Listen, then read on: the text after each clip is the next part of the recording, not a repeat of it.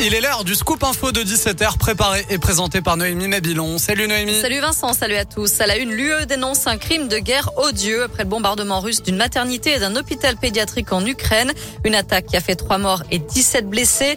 Les attaques aériennes contre les quartiers résidentiels et le blocage des convois d'aide par les forces russes doivent cesser immédiatement. C'est ce qu'a déclaré Joseph Borrell. Nouveau rassemblement pour la paix en Ukraine ce soir à Lyon. Plusieurs collectifs appellent à se réunir à 18h devant le consulat de Russie en face du métro Gorge de Loup.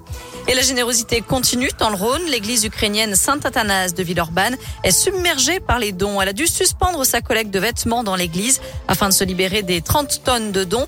Walter Apiac, trésorier de la paroisse, a pu compter sur l'aide précieuse de l'Opéra de Lyon. Depuis une dizaine de jours, nous avons commencé une collecte de, vivres, de produits de première nécessité pour envoyer en Ukraine, qui a rencontré un immense succès.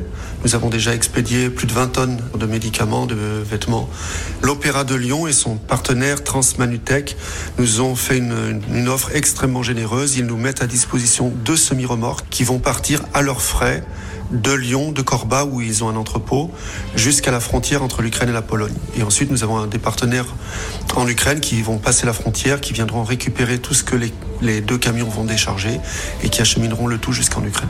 Et pour les aider, la mairie de Villeurbanne étudie toujours la possibilité d'ouvrir un local dans le but de poursuivre la collecte. En bref, le fugitif de la Talaudière devait être présenté à un juge d'instruction aujourd'hui. Ce détenu multirécidiviste de 22 ans a été interpellé hier en garde de Lyon-Pardieu, plus d'un mois après avoir quitté la prison de la Loire. Déjà condamné à 24 reprises, le parquet a requis son incarcération. Attention, vous en avez peut-être dans le réfrigérateur des nuggets de poulet de la marque Secret Volaille et commercialisés sous le nom les Nuggets des Hauts-de-France. Font l'objet d'un rappel, ils sont susceptibles de contenir des débris de stylo. On vous a mis le détail sur l'appli Radoscoop et radoscoop.com. Dans l'actu en France, la justice confirme la mise en examen de Gérard Depardieu pour viol et agression sexuelle. Ça fait suite à la plainte de la comédienne Charlotte Arnoux qui affirme avoir été violée à deux reprises au domicile de la star à Paris en 2018. La présidentielle, les soutiens du candidat Emmanuel Macron lancent leur campagne locale dans le Rhône ce soir à l'occasion de la venue du porte-parole du gouvernement à Lyon. Gabriel Attal est attendu à 20h à la mairie du 8e arrondissement. Un mot de biathlon avec la victoire tout à l'heure de Quentin Fillon-Maillet sur le sprint d'Otepa en Estonie.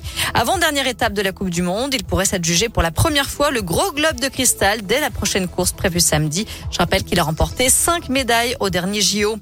Enfin, le festival Polar revient du 1er au 3 avril prochain à Lyon. La programmation complète a été dévoilée aujourd'hui. 130 auteurs ou autrices sont attendus, notamment John Grisham, Guillaume Musso, Arlan Coben ou encore Deon Meyer.